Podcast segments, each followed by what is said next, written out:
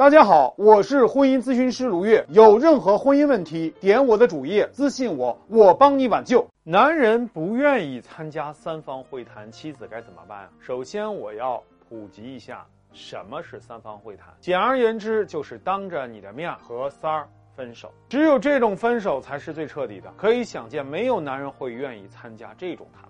因为啊太栽面儿，怎么才能让男人愿意参加呢？首先你要有非常过硬的、足以碾压男人利益的筹码。我们啊都看过《三十而已》，那里面啊顾佳就曾经带着丈夫许幻山参加过三方会谈。为什么她能够带着老公去谈呢？因为她是工厂的绝对主理人，她掌控着男人的事业。男人没有事业就什么都不是。有这样碾压级别的优势，她就可以让男人接受三方会谈。如果你只是个傻白甜的家庭主妇，男人掌控着所有财权，那个女人还是你老公的事业合伙人，你老公各种江湖经验非常老道，而你在感情中很幼稚、很天真，那我劝你暂时还是不要有三方。会谈的打算，除非你老公对你有情感上的依赖，否则你在利益上没有对他。有绝对性的优势地位，你没办法让男人接受这种屈辱的不平等条款的。其次，你要有非常强大的、足以碾压男人情商的话术。那么，你要了解三方会谈是有风险，如果你的情商不够，很容易被三儿利用。比如说，你带着老公气势汹汹的杀过去，三儿呢楚楚可怜的受你挤兑。男人此时是内心很复杂，一方面迫于压力不得不出现在现场，另外一方面又对三儿啊怜香惜玉，说不定之后他还。想补偿三儿，结果就是你再次被耍。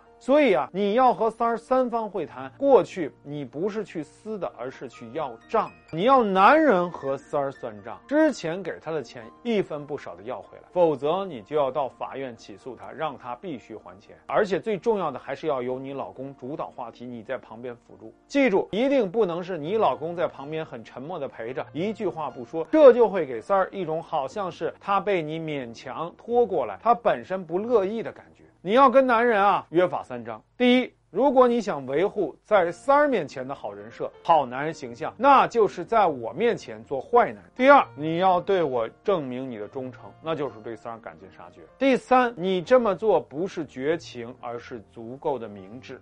你这是对我的一种诚意和补偿，只有这样做，我才能相信你。所以这对你不是一种屈辱，而是一种担当，不是绝情，而是明智；不是屈辱，而是担当。你看你这样说，就给男人洗脑了。让他觉得自己不是个 loser，不是个被操控的对象，而是一个勇于承担责任的积极形象。有人就会问了：如果我在感情中没有那么优势的地位，我还能不能让男人举行三方会谈？我的建议是让他证明自己的信用即可，那就不一定非要有三方会他只需要当着你的面给三儿打电话宣布跟他分手，并且手机随时被查，随时接受查岗，三个月内不能出差。这些条款的目的就是为了让他明白，想要重建信用需要做。很多功课，接下来就要让他完成原谅三考试，你才能真正的相信他是愿意回归家庭的。